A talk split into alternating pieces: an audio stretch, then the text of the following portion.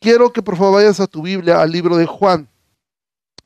Em, normalmente este, el pastor Armando y yo estamos predicando sobre Gálatas y el pastor Claudio está predicando sobre Pedro, pero esta vez este, voy, a, em, em, voy a predicar sobre el Evangelio de Juan.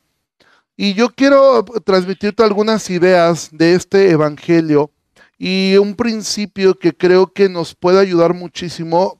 Cuando Martín Lutero estaba a punto de morir, alguna vez le preguntaron, que él, cuál consideraba que había sido la doctrina más difícil de, creer, la doctrina más difícil para él de, de, asimilar. Eh, él salió de todo que fue el momento, eh, comenzó el movimiento reformado. La iglesia católica, pues evidentemente dominaba absolutamente todo, la iglesia de Roma. Y muchos de ellos pensaron que quizá em, Martín Lutero iba a hablar acerca de la transubstanciación, no iba a hablar de la doctrina de la predestinación, o iba a hablar acerca de la doctrina de la justificación, algún tipo de doctrina de estas eh, un poco más complicadas. Pero Martín Lutero, cuando estaba a punto, cerca de la muerte, él dijo, para mí la doctrina que más trabajo me ha costado entender y creer es la doctrina del amor de Dios. ¿Sí?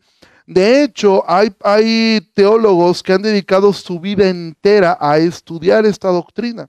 Y es que realmente es una doctrina inagotable y es, todos asumimos que entendemos esta doctrina. ¿Por qué? Porque pensamos cuando escuchamos que Dios es amor, asumimos que entendemos el amor, pero el amor de Dios es totalmente diferente al amor que nosotros podemos eh, eh, sentir, el, el amor que nosotros podemos experimentar. Por ejemplo, Em, los que están este, casados lo pueden entender de mejor forma. Em, a ti, cuando tú elegiste eh, a quien es tú actualmente tu esposo o tu esposa, hubo algo que te gustó de él o de ella, ¿sí? Algún rasgo de su carácter, algún rasgo em, que él tenía o también eh, un rasgo físico. ¿Sí? Y yo espero que al día de hoy pues te siga gustando, ¿no? pero eso es algo que te atrajo, es algo que te convenció a amar.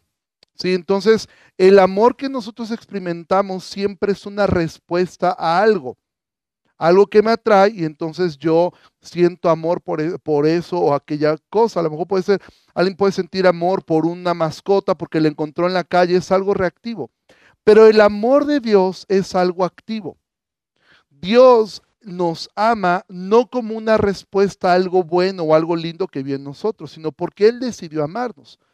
Es una decisión que Él tomó totalmente y es algo que dista mucho de nosotros. Nosotros siempre tendemos esta idea acerca del amor, donde en el amor pues ganan los buenos, pierden los malos.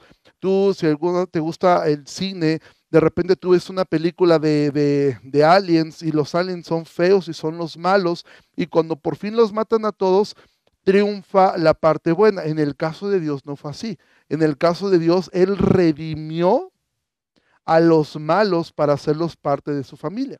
Entonces, en el capítulo 3 de Juan, hay una conversación que Jesús tuvo con un fariseo llamado Nicodemo. Ahora déjame te cuento eh, primero quiénes eran los fariseos, porque así comienza el capítulo 3, dice eh, capítulo 3.1, eh, dice, había un nombre de los fariseos que se llamaba Nicodemo, un principal entre los judíos. Quiero eh, decirte esto. Nicodemo, em, históricamente, se piensa que Nicodemo era una de las tres personas más ricas de Israel. Él era un hombre sumamente rico, pero lo que sí tenemos claro es que él era un principal de la sinagoga y él era un fariseo. Déjame contarte quiénes eran los fariseos. Generalmente nosotros entendemos la palabra fariseo y le, damos una connotación negativa. Y es que en el tiempo de Jesús el movimiento farisaico ya se había vuelto algo sumamente corrupto.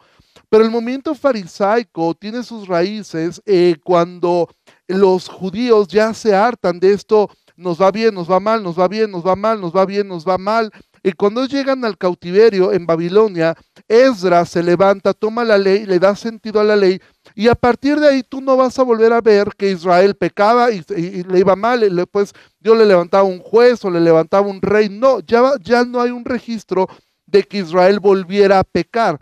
Su pecado era ya en cuestiones de que descuidaban la construcción del templo, referente a los sacerdotes, pero ya no vemos que Israel se vuelva a los ídolos.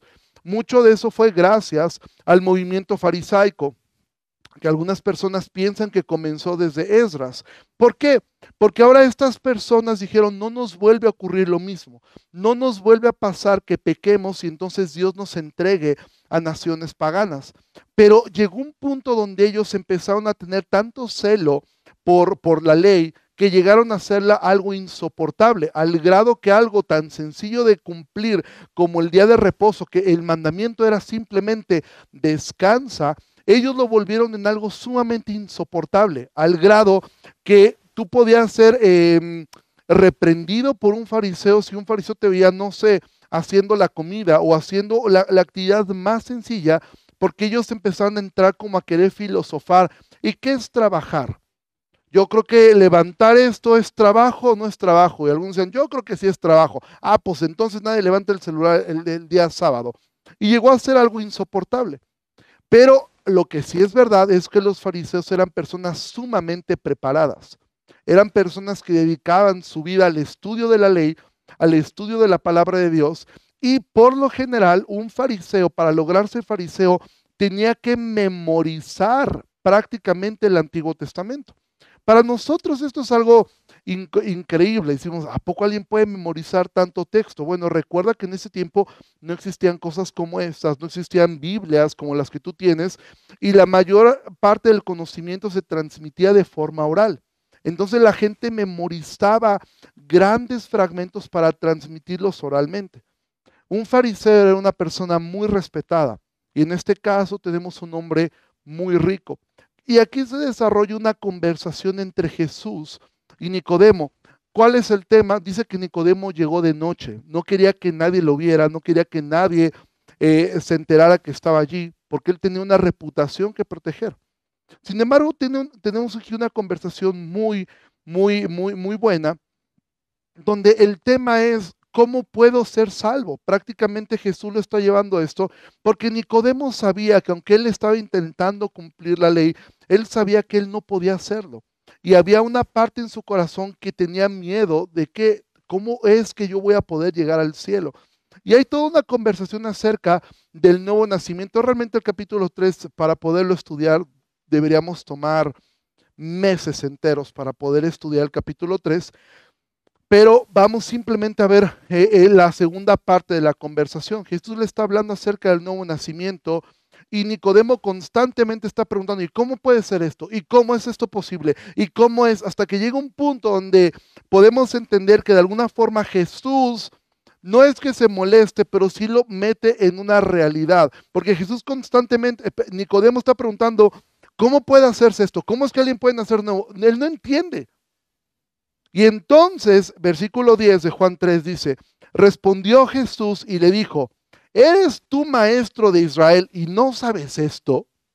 ¿Por qué? Porque realmente lo que Jesús le estaba hablando eran cosas que en Ezequiel y en Jeremías ya estaban implícitas. Ellos hablaban acerca de un cambio del corazón de piedra por un corazón de carne.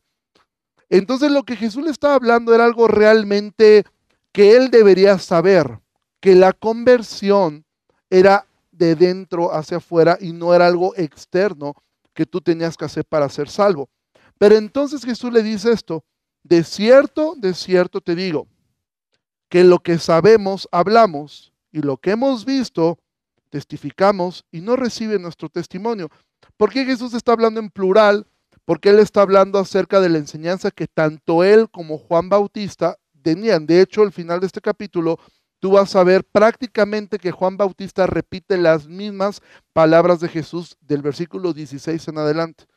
Entonces, por eso es que Jesús está hablando en plural, porque Nicodemo había escuchado la enseñanza de Juan Bautista y también había escuchado la enseñanza de Jesús para este momento.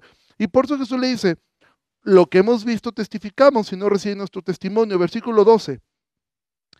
Si les he dicho cosas terrenales y no creen, ¿cómo creerán si les digo las cosas celestiales. Es decir, Jesús le está diciendo a Nicodemo, a ver Nicodemo, te estoy tratando de explicar las cosas en términos terrenales. ¿Por qué? Porque Jesús le está hablando de un nuevo nacimiento, de algo que es algo que ocurre aquí en la tierra. Le estaba hablando del viento, que no sabe de dónde viene ni a dónde va. Y le dice, te estoy hablando cosas terrenales, cosas que puedes ver y no las crees. ¿cómo creerás si te digo las celestiales? Es decir, Jesús pudo ponerse a hablar con Nicodemo acerca de teología dura, teología fuerte. ¿sí? O sea, Jesús se pudo decir, a ver, Nicodemo, si no puedes creer lo que te estoy diciendo de un nacimiento, si yo me pongo a hablarte de la Trinidad, si yo me pongo a hablarte de que Dios ha elegido, que Dios ha predestinado, de la justificación, que no lo vas a creer. Sencillamente, si no puedes entender lo terrenal, lo, lo fácil, no vas a poder comprender estas cosas más profundas. ¿Sí? Todo esto es la introducción del mensaje. Jesús le dice, nadie subió al cielo sino el que descendió del cielo, el Hijo del Hombre que está en el cielo. Es decir, Él está diciendo, ninguno de ustedes estuvo en el trono de Dios viendo todo el plan de salvación. Porque recuerda, el tema de Jesús fue cómo puede ser el hombre salvo, cómo es que ocurre el proceso de salvación. Y entonces Jesús le dice, y como Moisés levantó la serpiente en el desierto, a lo que una historia que él conocía, así es necesario que el Hijo del Hombre sea levantado para que todo aquel que en él cree no se pierda, mas tenga vida eterna. Jesús lo lleva entonces a una historia que está en el libro de Números. Una historia de cuando los judíos están este, siendo atacados por serpientes, Dios le dice a Moisés, hazte una serpiente de bronce y levántala, y cualquiera que mire la serpiente de bronce será sanado y será salvo.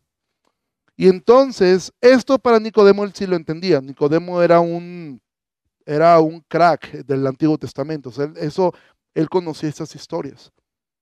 Pero Jesús le dice, de la misma forma como Moisés levantó la serpiente, es necesario que el Hijo del Hombre sea levantado.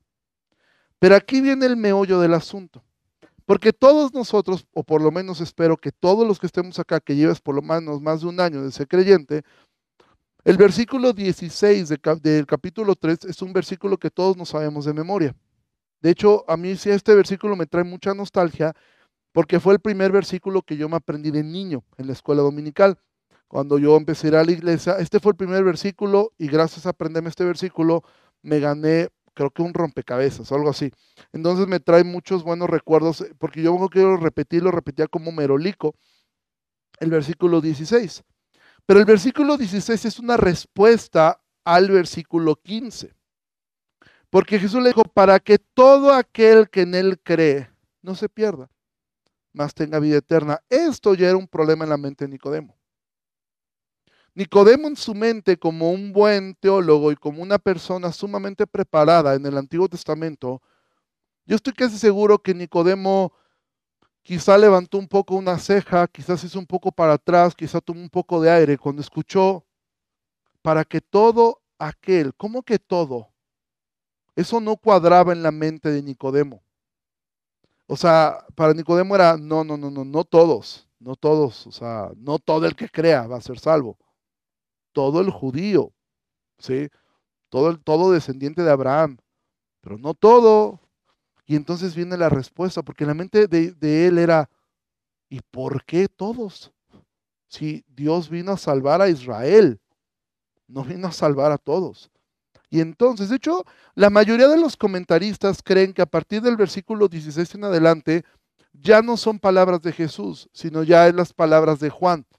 En el, Evangelio de Juan tú vas a mirar comentarios. Haz de cuenta que el Evangelio de Juan es como leer una Biblia comentada. Juan hace muchos comentarios de lo que se está haciendo. De hecho, la introducción de Juan 1.1 es una introducción elaborada por Juan. Es muy probable eh, que a partir del versículo 16 no fueron palabras de Jesús, sino palabras eh, que escribió Juan. Sea como sea, esto fue inspirado por el Espíritu Santo. Entonces, no, no, no te conflictúes en, no, esto lo dijo Jesús, esto lo inspiró el Espíritu Santo, ¿sí? Y es la respuesta a esto. Porque de tal manera amó Dios al mundo que ha dado a su Hijo unigénito para que todo aquel que en él cree no se pierda, mas tenga vida eterna. En la mente de Nicodemo, pensar que Dios amó al mundo ya chocaba con su teología, ya chocaba con su doctrina ya chocaba con lo que él había aprendido, porque él había aprendido que Dios amaba a Israel, que Dios eh, iba a enviar un Mesías a Israel, que todo era para Israel. Cuando entonces eh, Jesús eh, dice que de tal manera amó Dios al mundo, en la mente de Nicodemo esto no, no era compatible. ¿Por qué? Porque ellos pensaban que ellos eran exclusivos. Ellos no entendían que el plan de Dios era algún día, y eso era un plan que estaba desde el Antiguo Testamento. ¿Sí? Que el plan de Dios era alcanzar a las naciones. Se lo dijo Abraham, en ti serán benditas las familias de la tierra. O sea, desde ahí había una promesa hacia, hacia el mundo, pero los judíos no entendían esto y ellos estaban aferrados a ser los únicos. Y te digo algo, esto muchas veces nos ocurre a nosotros. Y más a los que estamos o pretendemos estar del lado reformado, a veces creemos que nosotros somos los exclusivos de la verdad. Todos los demás están mal, menos nosotros. Solamente nosotros entendemos y solamente a nosotros nos fue dado el poder comprender las cosas. Pero amado, no es así. Dios ama a esa gente que a lo mejor tú no amas y que a ti te costaría mucho trabajo. No, Dios ama a, los, a sus hijos. Dios ama a, únicamente a, nosotros. Dios no puede amar a, mira, a un pecador. Eh, yo prediqué esto la semana pasada en Veracruz y de hecho ellos el día de hoy tuvieron que moverse de hotel porque hoy está el carnaval en Veracruz. Y yo les poní una ilustración a ellos y me gustaría ponerla con ustedes mismos. Imagina por un instante que hubiera carnaval aquí en Jalapa y que el día de hoy el invitado a predicar hubiera sido el mismísimo Señor Jesús. ¿Sabes qué es lo más probable que hubiera pasado el día de hoy domingo? Que Jesús hubiera pasado por esas puertas, muy probablemente con tres transvestis, dos prostitutas y algunos cuantos drogadictos. No ex drogadictos, drogadictos. Y para muchos de nosotros será ofensivo que se quiten esa ropa, que se vistan como tienen que vestirte, porque Dios no va a amar a esa Mira, Jesús, por eso, no, por eso no creían en Jesús estos hombres. Porque Jesús tenía amigas prostitutas y les hablaba. A nosotros nos cuesta mucho trabajo ese tipo de cosas. Ahora, Jesús nunca se convirtió a ellos, jamás participó de una broma en doble sentido con ellos, jamás pecó. No, pero eso no quitaba que Jesús mostraba amor. Ahora, yo sé que algunos que eh, eh, probablemente eh, estén más versados en la teología, ahora mismo hay un choque en su mente. No, pero es que la Biblia dice en Salmo 5.5 que tú aborreces a todo el que hace maldad y, y que, y es verdad, es cierto hay un amor de Dios, eh, una benevolencia de Dios. Arcis Pro me gusta cómo lo expone.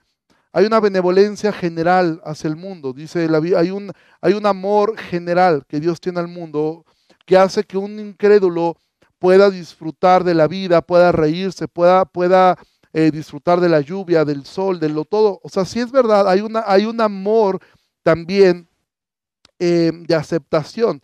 Ese amor evidentemente el Padre lo tiene hacia su Hijo y a los que están en Cristo, es decir, a nosotros. Es verdad, o sea, si es verdad, hay una... Hay, un amor salvífico, pero yo no quiero meterme en eso, porque a veces nosotros usamos este tipo de, de herramientas teológicas como pretextos para no amar a la gente. ¿Sí? Como si tuviéramos una copia del libro de la vida y nosotros supiéramos quién es salvo y quién es no. Y yo siempre he dicho, si alguien tiene el PDF del libro de la vida, pásemelo, por favor. ¿Sí? Porque el único nombre que nos debería de interesar ver ahí sería el nuestro. Pero a veces nosotros tendemos a segmentar y a pensar, no, esa persona seguramente no es salva, esa persona seguramente no, él no puede ser así, porque mira, a todos nos conmueve la historia de David. A todos nos conmueve la gracia que hubo en David hasta que nos toca, hasta que nos toca ser lastimados por un David. Ahí ya no nos gusta la historia. Ahí sí quisiéramos que le cayera fuego y se muriera en el instante por lo que hizo. ¿Sí? Pero Jesús le dice a, Nicodemo, Dios amó al mundo, Nicodemo. O sea, quítate la idea de que ustedes son exclusivos.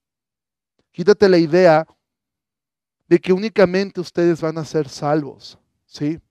Quítate esa idea, Nicodemo, porque Dios amó al mundo. Y lo amó que dio a su Hijo unigénito la palabra unigénito aquí no se refiere tanto a, un primer hijo, sino a una semejanza total entre el Padre y el Hijo. Y hay una razón, para que todo aquel que en él cree no se pierda, mas tenga vida eterna. Ahora, y esto centramos ya al, al tema que hoy yo quiero hablar, acerca del amor de Dios. Jesús comienza a hablarle a Timoteo cosas terrenales, cosas que tienen que ver con, eh, con un nacimiento, con el aire, con, con la salvación, pero él no las entendía. Entonces Jesús tiene que irse a lo más básico. Nicodemo, no puedes entender ni las terrenales, mucho menos vas a entender las celestiales. Pero por esta noche, Nicodemo, yo quiero que entiendas una cosa y que creas una cosa, que te amo, que Dios te amó, que Dios te ama al grado de enviar a su propio hijo a morir. Y sabes que en la mente de Nicodemo produjo probablemente lo mismo que te está produciendo a ti escucharlo ahora. Simplemente decir, ah, pues está padre, ¿no? Porque nosotros no entendemos la profundidad. Mira, de hecho, la Biblia tiene más de 31 mil versículos. Si nosotros pudiéramos, si, Dios nos hubiera dado únicamente Juan 3:16, ¿sería suficiente para ser salvos? ¿Sería suficiente para vivir una vida cristiana? Sin embargo, Dios tuvo que darnos 31 mil versículos más para entender este versículo. Es como si esto, a, Spurgeon decía que Juan 3:16 era como la estrella no cómo le llaman los marineros, a la estrella principal, a que los guía. Spurgeon decía, Juan 3:16 es como esa estrella que nos va guiando, guiando, guiando, guiando. No es que sea ni más importante que las otras, sencillamente esto ha dado paz y ha dado guía a tantas generaciones de personas, porque todo el resto de la escritura va a tratar de explicar de qué manera amó Dios al mundo de qué manera envió a su Hijo y de qué manera el hombre puede ser salvo, pero también de qué manera el hombre se pierde si no cree. Porque aquí está implícito el cielo y el infierno en este versículo. Y a nosotros como que esa parte no nos gusta, pero Jesús dijo, para el que cree no se pierda. Está hablando de una perdición eterna, más tenga vida eterna. O sea, Jesús no se brincó al infierno, habló del infierno aquí. ¿Sí? Pero entender la doctrina del amor de Dios es tan importante, porque si no nosotros constantemente vivimos como Nicodemo. Los fariseos querían ganarse el cielo por obras, por hacer, por hacer, por hacer y tengo que hacer más y tengo que esforzarme más. Y tú eh, eh, eh, dices, es que yo tengo que hacer más cosas, tengo que portarme bien, tengo que dar, tengo que ofrendar, tengo que servir, tengo que, tengo que, tengo que matarme haciendo mil cosas. ¿Por qué? Porque a veces nuestro corazón no entendemos algo. Sí, Dios te ama. Dios te ama. Hay un amor de Dios que Él te eligió, dice la Biblia, que Él te eligió cuando estabas muerto en tus delitos y pecados. Es decir, Dios no te eligió porque dijo, wow, él, es, él, él o ella es espectacular, voy a salvarlo. No, Dios te eligió cuando estabas muerto en tus delitos y en tus pecados. Y date cuenta que Jesús le dijo eso. De tal manera amó. ¿En qué tiempo está ese verbo? En pasado. Porque la Biblia dice que con amor eterno te he amado. ¿Sabes desde cuándo Dios te amó? El día que recibí a Cristo, el día que no. Ah, bueno, el día que nací, no. Dios te amó desde antes de la fundación del mundo. Nuestra mente ni siquiera puede entender eso. Desde la eternidad pasada, desde antes de que Dios dijera, sea la luz, Dios ya te había amado desde la eternidad pasada, Dios ya te había amado. Y hoy, hoy, vamos a poder ver por qué es tan importante, porque la idea de este mensaje no es salir pensando, ay Dios me ama un montón, voy a hacer vivir lo que yo quiera, al fin me ama un montón. No. Aquí hay una profundidad de entender, Dios me ha amado con amor eterno, desde antes de que fundara el mundo, desde antes de que fuera hecho la primer, la primer al primer átomo, Dios ya te amaba. Dios ya te conocía. Dice Romanos 9, hablando de Jacob y Esaú, que ni habían nacido, ni habían hecho ni bueno ni malo, Y Dios ya había dicho acerca de a Jacob amé y Esaú aborrecí. No es lo que tú hagas lo que hace que Dios te ame. No es tu desempeño lo que logra un lugar en la mesa del Padre. No, amado, no es eso. Pensar de esa forma te lleva a las obras, a lo que Pablo, ya hablando de las cosas celestiales, ¿sí? Pablo va a hablar constantemente acerca del problema de las obras. Y no solo Pablo, desde el Antiguo Testamento David ya lo decía, Isaías ya lo decía, estoy cansado de los sacrificios, ¿sí? Porque nunca fue el plan que el hombre fuera salvo por sus obras, porque nadie lo podía hacer. Pero a veces nosotros traemos una carga respecto a esto. Traemos una carga de es que yo tengo que hacer algo, porque es que tú no sabes lo que yo he hecho. No, no sé lo que tú hayas hecho, pero sí sé lo que Cristo hizo. Y eso es suficiente. Porque no se trata de lo que tú haces, se trata de lo que Cristo hizo. Pero Nicodemo, él no podía comprender a plenitud esto. ¿Y cómo lo sé que no? Porque tú puedes seguir leyendo el capítulo 3 hasta el final de esta conversación que Jesús tuvo con Nicodemo y no hay ninguna respuesta de parte de Nicodemo. No, la Biblia no nos registra y entonces Nicodemo cayó postrado y lo adoró o Nicodemo se fue y habló a otros. No tenemos ninguna respuesta. Lo más probable es que Nicodemo simplemente se quedó pensativo, pero él seguía, como dice el versículo 1, el 2, perdón, él seguía buscando y siguiendo a Jesús de noche. De hecho, es algo que siempre me ha dado mucha, eh, no risa, pero me llama mucha atención que Juan siempre que va a mencionar a Nicodemo, siempre que lo menciona en el Evangelio de Juan, lo menciona en tres capítulos, siempre va a mencionar el que lo buscó de noche. O sea, de alguna manera le puso un estigma a Nicodemo, este lo buscó de noche, ¿sí? También Juan se puso él mismo el estigma del apóstol amado, ¿no? No le perdía. Este, pero siempre cuando tú encuentres a Nicodemo acá, siempre lo vas a ver así, el que le buscó de noche. ¿Por qué? Porque eh, así es como él se había acercado. Pero yo quiero que podamos ver un poco en la vida de Nicodemo y podamos mirar un poco acerca de nuestra propia humanidad. ¿Cuándo es cuando tú vas a poder comprender esto? Porque algo te digo, si tú no entiendes que Dios te ama y tú sobre todo no crees, entenderlo nunca lo vamos a entender, pero si tú no crees que Dios te ama, tú constantemente vas a estar viviendo por tus obras. Tú constantemente vas a querer ganarte el favor de Dios.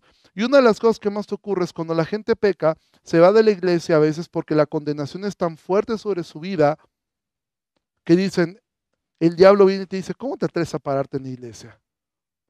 ¿Cómo levantas esas manos sucias? ¿Cómo te atreves a hacer las cosas que estás haciendo? Si mira lo que has hecho, mira el desastre que provocaste, y mucha gente se mete en una cajita de castigo y de alguna manera quiere ganarse el favor de Dios. Entonces comienzan a hacer obras. Bueno, entonces yo me voy a portar bien, ya voy a ir a la iglesia, no voy a faltar, voy a hacer esto, voy a hacer esto, voy a hacer esto, voy a ta, ta, ta, ta, ta. Tengo que hacer, tengo que hacer. ¿Por qué? Porque la condenación te está matando. Y tú piensas que tus obras van a aliviar eso. No, las obras simplemente van a poner más peso sobre tu vida. ¿Sí? Hace tiempo escribía, a mí me encanta mucho escribir cuentos para niños, para ilustrar algunas cosas. Yo escribía acerca, un cuento acerca de un mendigo que quería comer al mejor restaurante de la ciudad, pero este mendigo lo que hacía es que él juntaba corcholatas oxidadas, era lo único que él, que él podía encontrar, corcholatas oxidadas. Y un día este mendigo se atreve porque él sabe y entiende que el dueño del restaurante es una buena persona y llega andrajoso, maloliente y pide de comer y lo sientan en una mesa y le dan de comer. Y al final él saca sus corcholatas sucias, oxidadas, y las pone como pago. ¿Sí? Y cuando el mesero le dice al dueño, ¿qué hacemos con las corcholatas? El mesero les dice, tíralas a la basura, porque son basura. No tienen ningún valor. Amado, nosotros así somos cuando llegamos delante de Dios. Todo lo que tú puedas hacer no son más que corcholatas oxidadas. No hay forma de pagarle a Dios. O sea, no hay manera, no, no tienes ni cinco centavos para poner, no tienes nada. nada. Por eso Jesús dijo, bienaventurados los pobres en espíritu. O sea, bienaventurados los que entienden que están en bancarrota, que no tienen absolutamente nada que ofrecerle a Dios. Jesús solamente en tres ocasiones dijo a quién le pertenecía el reino de los cielos. ¿Sí? Y uno de ellos es a los que son pobres en espíritu, a los que entienden, no tengo nada que dar. Porque cuando tú entiendes eso, entonces tu fe no, no hay de otra forma más que agarrarte de Dios, decir, no tengo absolutamente nada. Pero cuando tu seguridad está en tu desempeño o en lo que tú puedes hacer, constantemente te metes en cajitas de castigo, donde piensas, Dios ya no me va a perdonar. Y mira, y mira qué podemos aprender de Nicodemo. Mira, vamos al capítulo 7 de, de Juan. Aquí vamos a ver una, una, este, una historia que a mí me da mucha, eh, siempre me, causó mucha gracia, porque uno de los fariseos se hartan y mandan a unos alguaciles, les saben que vayan y aprendan a Jesús. Y ahí van los alguaciles, ¿no? Y entonces ya ocurren otras cosas y ya, están los fariseos contentos, dijeron, ya vienen los alguaciles de regreso. Y dice versículo 45, los alguaciles vinieron a los principales sacerdotes, a los fariseos, y esto le dijeron, ¿por qué no le han traído? O sea, los fariseos se quedan como que, ajá, Jesús? Pues no los mandamos a eso. Los alguaciles respondieron, jamás hombre alguno ha hablado como este hombre. Obviamente los fariseos se, se enojaron. Versículo 47, también ustedes han sido engañados. ¿Acaso ha creído? Fíjate la pregunta, y Nicodemo estaba aquí. Fíjate la pregunta de, de los fariseos. ¿Acaso ha creído en él alguno de los gobernantes o de los fariseos? Aquí era el momento exacto donde Nicodemo debió haber dicho, yo sí creo en Jesús. Pero Nicodemo se la quiere sacar de una forma inteligente. Dice, eh, mas esta gente no sabe la ley, maldita es. Versículo 50. Les dijo Nicodemo, el que vino al de noche, el cual era uno de ellos. ¿Juzga acaso nuestra ley a un hombre si primero no lo oye y sabe lo que ha hecho? Respondieron y le dijeron, ¿Eres tú también Galileo? Escudriña y ve que de Galilea nunca se ha levantado profeta. Y el versículo 53 es una profecía que hoy se va a cumplir. Cada uno se fue a su casa. Este, eh, entonces, Nicodemo en este momento él pudo haber dicho, yo sí creo en Jesús.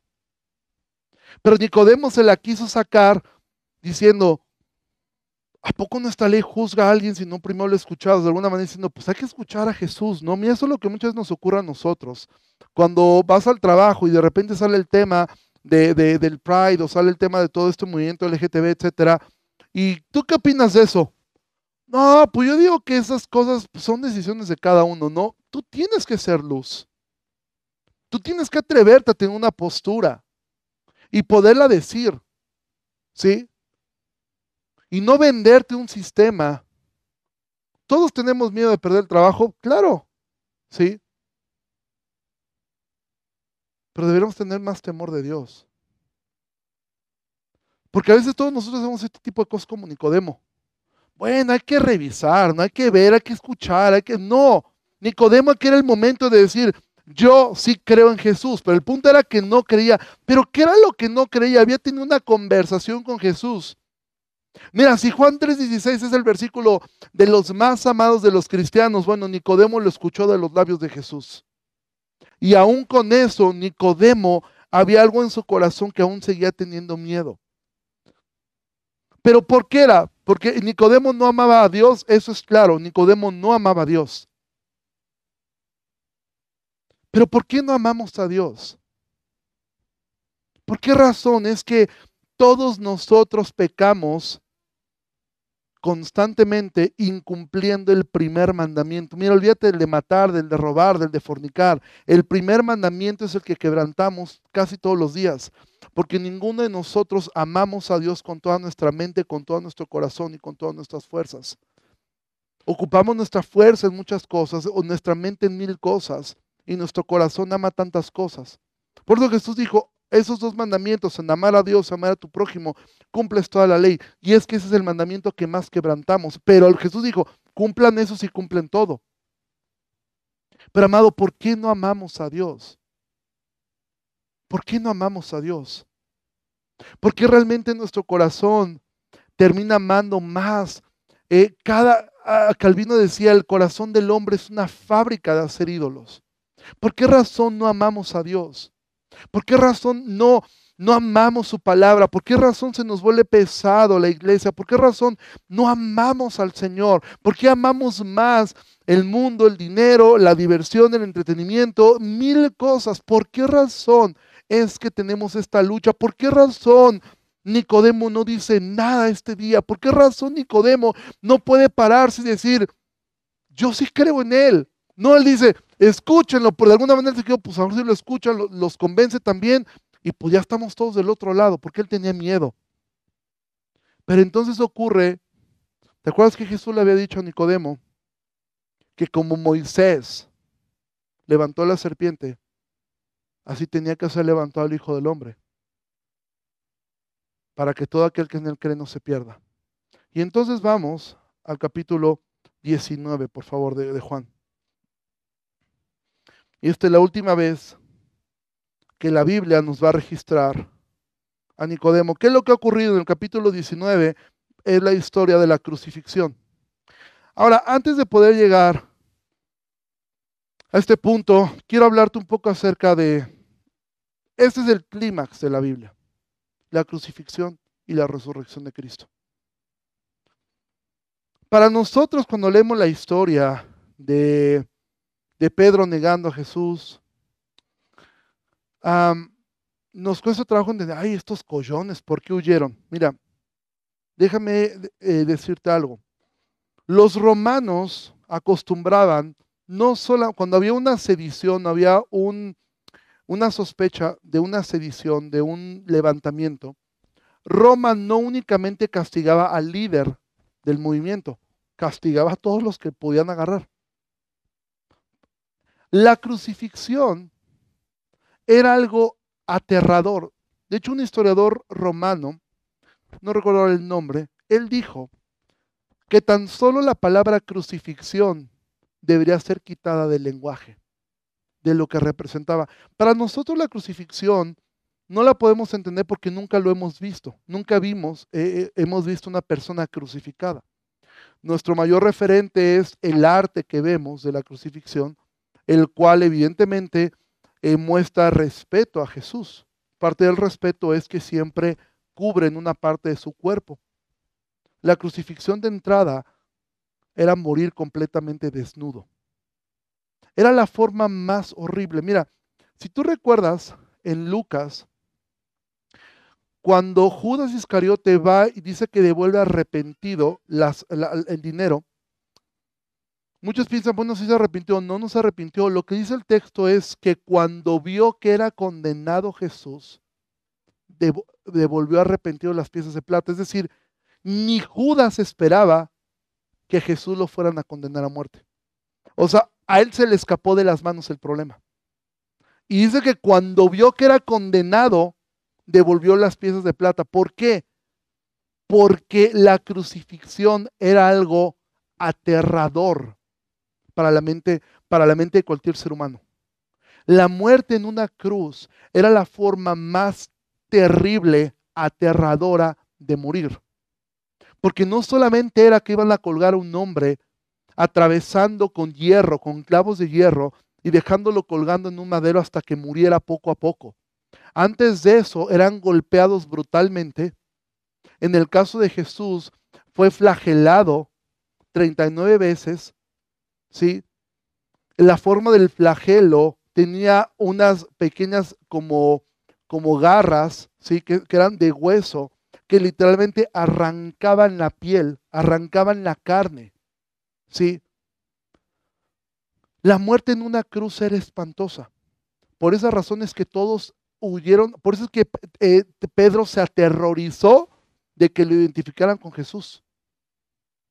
Por eso es que todos los discípulos, excepción de Juan, huyeron. Por eso es que todos salieron corriendo aterrados. porque la muerte de cruz era la peor muerte que una persona podía tener. Porque aparte de todo el dolor, ¿sabes realmente cómo la mayoría de estas personas morían? La muerte era por asfixia. Llegaba un punto donde no podían soportar su propio peso y se dejaban caer por la debilidad y morían asfixiados. No podían tomar más aire. La espalda estaba destrozada. En el caso de Jesús, su frente había tenido espinas allí estaba en una cruz, golpeado, con la espalda destrozada, habiendo cargado una cruz de más de 30 kilos de peso sobre el sol desértico de Israel, cualquiera le tenía terror a esa imagen. Pero es aquí donde Nicodemo vuelve a salir. Porque dice que cuando él, ya Jesús muere, versículo 38 de Juan 19, Después de todo esto, la crucifixión, José de Arimatea, que era discípulo de Jesús, pero secretamente por miedo a los judíos, rogó a Pilato que le permitiese llevarse el cuerpo de Jesús. Y Pilato se lo concedió. Entonces vino y se llevó el cuerpo de Jesús. También Nicodemo, el que antes había venido a Jesús de noche, vino trayendo un compuesto de mirra y de aloes, como cien libras Tomaron pues el cuerpo de Jesús y lo envolvieron en lienzos con especias aromáticas, según es costumbre sepultar entre los judíos. Mira, en el peor momento, en el momento de más tensión, en el momento donde los amigos de Jesús huyeron, en el momento donde su más cercano eh, eh, em, uno de los más cercanos, Pedro, huyó y se llenó de terror. En ese momento ocurren dos cosas. Dos de los hombres más ricos de Israel piden el cuerpo de Jesús. Y en este momento Nicodemo llega con más de 30 kilos de mirra, porque eso es lo que representa 100 libras de este tiempo. Y quiero que tú te imagines el cuadro. Este fariseo que lo había buscado de noche, este día dice, voy a llegar y piden el cuerpo de Jesús. Y dice que em, entonces trajeron el cuerpo, tomaron el cuerpo de Jesús. La Biblia no nos describe este momento. Toma solamente un párrafo. Tomaron pues el cuerpo de Jesús. ¿Sabe lo que hicieron estos hombres? Y la expresión en griego acá, porque uno podía pensar, bueno, seguramente Nicodemo eran hombres ricos, mandaron a sus, a sus siervos, a sus esclavos a hacer el trabajo. No, la expresión en griego aquí implica que lo hicieron ellos mismos. Evidentemente tuvieron que tener algo, algo de ayuda. Pero fueron estos dos hombres los que fueron a la cruz, pidieron que la cruz fuera despegada del suelo puesta sobre la tierra. Y entonces comenzaron a quitar los clavos. Y estos dos hombres comenzaron a limpiar el cuerpo de Jesús, a quitar los fragmentos de espina, a limpiar su cuerpo. Y es seguro que entonces Nicodemo entendió la manera en que Dios lo había amado. Aquí fue cuando Nicodemo entendió lo que no había entendido esa noche. De tal manera. Y entonces Nicodemo y estos dos hombres ricos, dos hombres ancianos, se exponen a Israel. Y Nicodemo llega con nada menos que 30 kilos de mirra.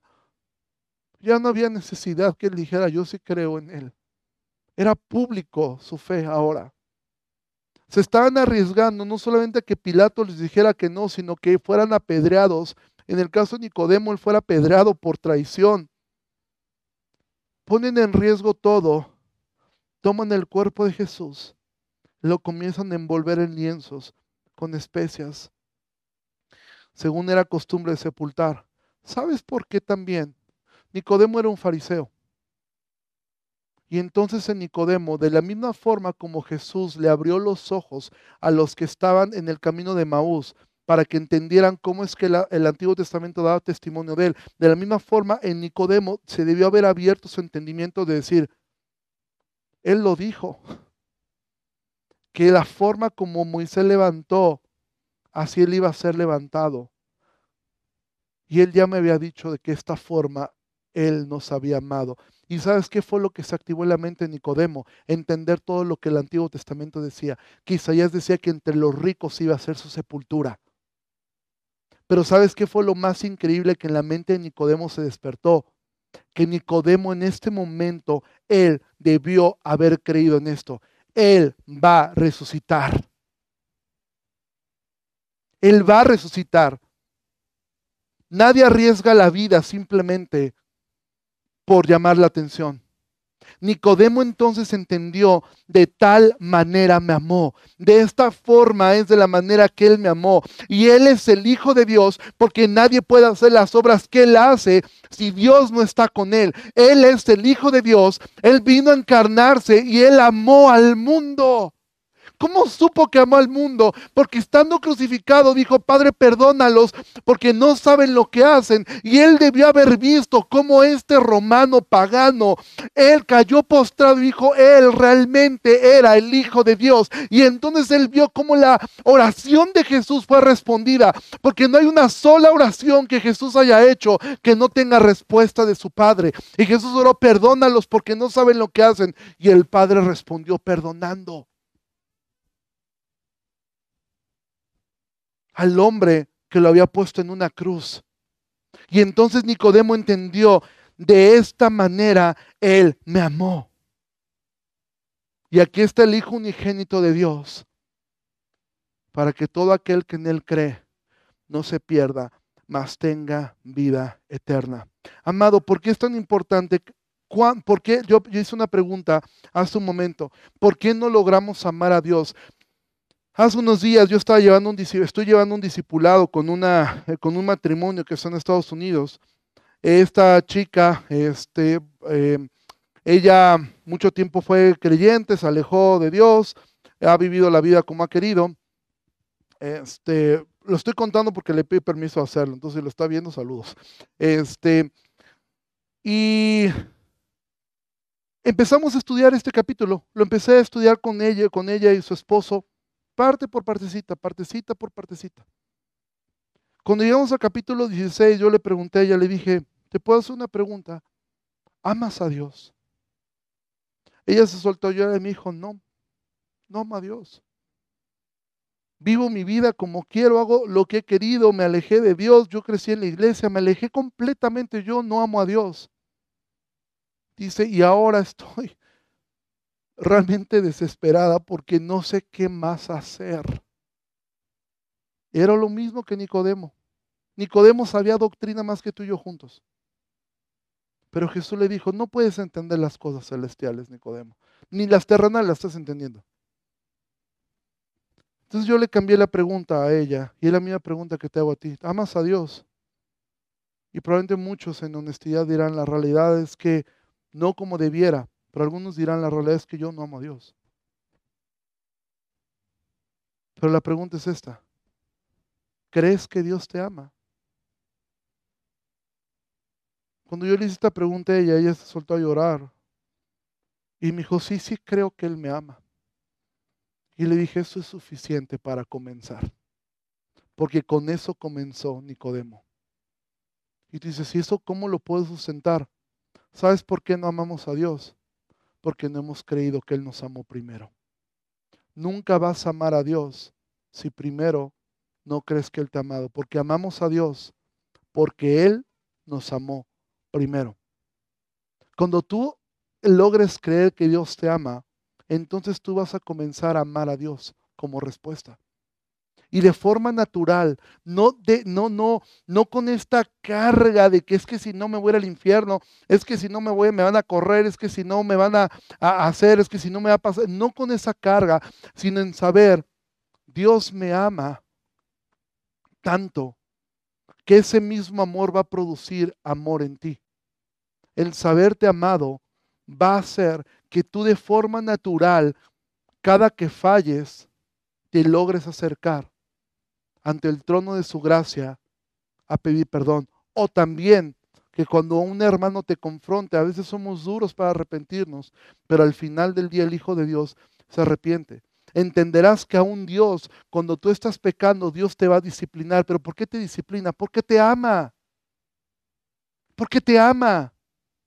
Porque te ama tanto que e, el amor de Dios no es incondicional, de hecho el amor de Dios es condicional, está condicionado a su obra perfecta, está condicionado a su decisión de amarte.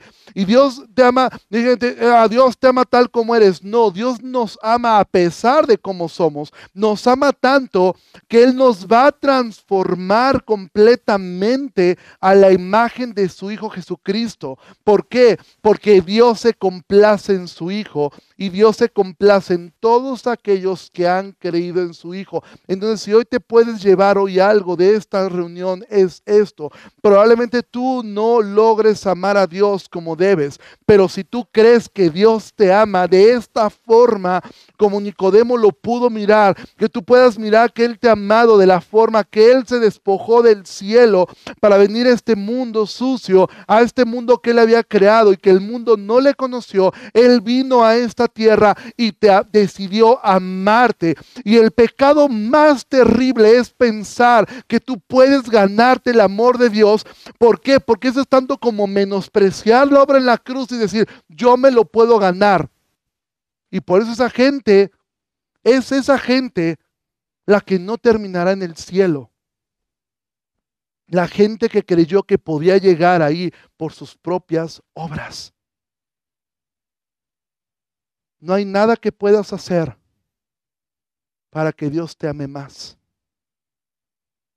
Pero tampoco hay nada que puedas hacer para que Dios te ame menos. Dios te ama. Y esa doctrina es tan difícil. Y cada que tú tengas dudas del amor de Dios, ponte a leer la Biblia, léela. Y el problema de no creer es porque somos flojos para leer, somos flojos para memorizar la escritura. Y si tú estás aquí por primera vez, o has escuchado varias veces, no sé cuántas veces, pero tú aún no has creído en este amor, te estás perdiendo de una vida abundante en esta tierra y el mayor peligro es que puedes perderte eternamente. Pero si tú hoy crees, mira el hijo pródigo, el hijo pródigo regresa a casa por una razón, porque él entendió, yo soy malo, pero mi papá es bueno, porque aún los jornaleros tienen pan. El problema del hijo mayor es que él pensaba, yo soy bueno, pero mi papá es malo. Mi papá es malo porque a mí no me has dado ni un cabrito para gozarme y este tu hijo que ha despreciado tus bienes con rameras le has hecho matar al becerro gordo. Esa es la diferencia entre el que vive por tus obras. Si tú vives por tus obras, cuando no ocurra lo que tú esperas, tú vas a decir, es que esto no funciona, Dios es malo, yo me porto re bien. Y ve a otros cómo les va, han hecho tantas cosas mal y ve cómo les va. Yo soy bueno, yo voy a la iglesia, yo ofrendo, yo sirvo, yo hago tantas cosas y al otro le dan todo.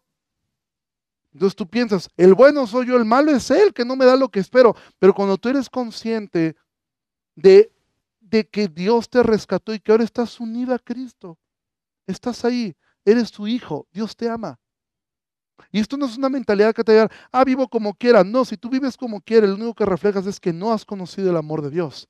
Porque una persona que se sabe amada por Dios de esta forma sencillamente no puede, su naturaleza cambia y no puede ofender conscientemente y constantemente a ese amor. ¿Sí? Va contra naturaleza.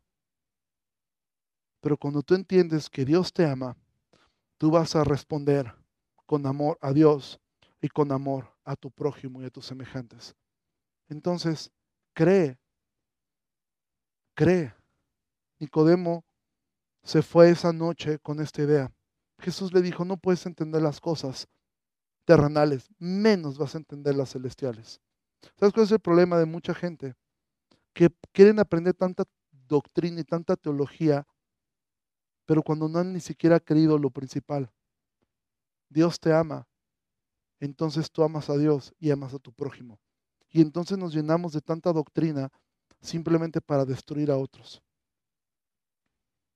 Pero amado, cuando nosotros podemos creer que Dios nos ama, entonces nosotros caminaremos por fe, viviremos por fe, y ya no por nuestras obras, sino confiando en la obra perfecta de aquel que nos amó. Ponte de pie, por favor, vamos a terminar. Padre, yo te ruego que bendigas a tu iglesia. Te ruego, Señor, que seas con nosotros y que en esta tarde, Señor, nos podamos llevar en nuestra mente este principio, este principio de que tú nos amas, que no son nuestras obras, que no es nuestro desempeño, no son las cosas que nosotros hacemos, sino las que tú hiciste. Guarda el corazón, Señor, de pensar que podemos ofender este amor viviendo como queramos. Porque tu gracia no abunda simplemente porque yo quiera pecar. Yo te ruego que bendigas a tu iglesia y que hoy podamos irnos con este principio. Tú nos amas. Tú nos amas de tal manera que enviaste a tu Hijo a morir de esta forma tan terrible, Dios. Yo te ruego que seas con nosotros. En el nombre de Jesús. Amén.